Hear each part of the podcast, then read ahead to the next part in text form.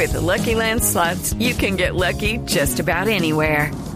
This is your captain speaking. Uh, we've got clear runway and the weather's fine, but we're just going to circle up here a while and uh, get lucky. No, no, nothing like that. It's just these cash prizes add up quick. So I suggest you sit back, keep your tray table upright, and start getting lucky. Play for free at LuckyLandSlots.com. Are you feeling lucky? No purchase necessary. Void where prohibited by law. 18 plus terms and conditions apply. See website for details. Ricardo Ospina es periodista. Está en Mañanas Blue. Son las 6 de la mañana y 28 minutos. Este fin de semana se produjeron dos noticias importantes para el mundo político.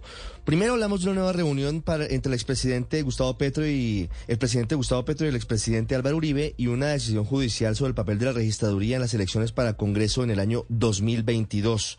Sobre la reunión Petro-Uribe se juntaron el viernes en la noche en el apartamento del abogado Héctor Alarcón quien ya había sido facilitador del primer encuentro de los dos líderes políticos tras la segunda vuelta presidencial, pero además asistieron el presidente de Fedegan, José Félix Laforí, y el Contralor General Carlos Hernán Rodríguez.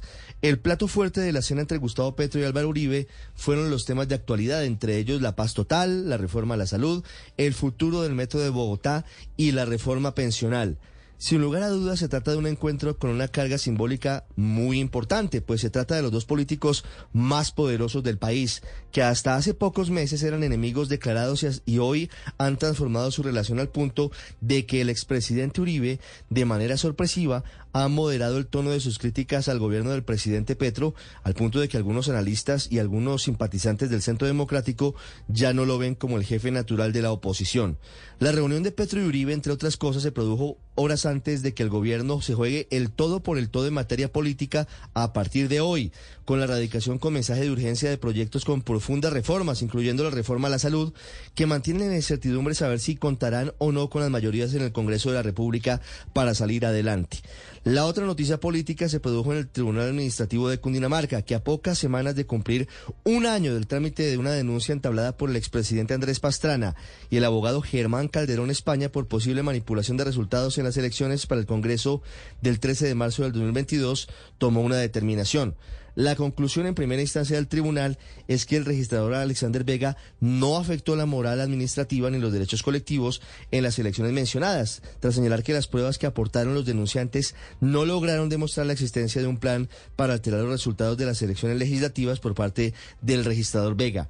Hay que recordar que las elecciones parlamentarias fueron el primer escalón sobre el que se cimentó la llegada de la presidencia por parte de Gustavo Petro y que fue una jornada electoral marcada por las denuncias de fraude desde el pacto histórico y también desde sectores de derecha. Judy was boring. Hello. Then Judy discovered ChumbaCasino.com. It's my little escape. Now Judy's the life of the party. Oh, baby, mama's bringing home the bacon. Whoa, take it easy, Judy. The Chumba life is for everybody. So go to ChumbaCasino.com and play over 100 casino-style games. Join today and play for free for your chance to redeem some serious prizes.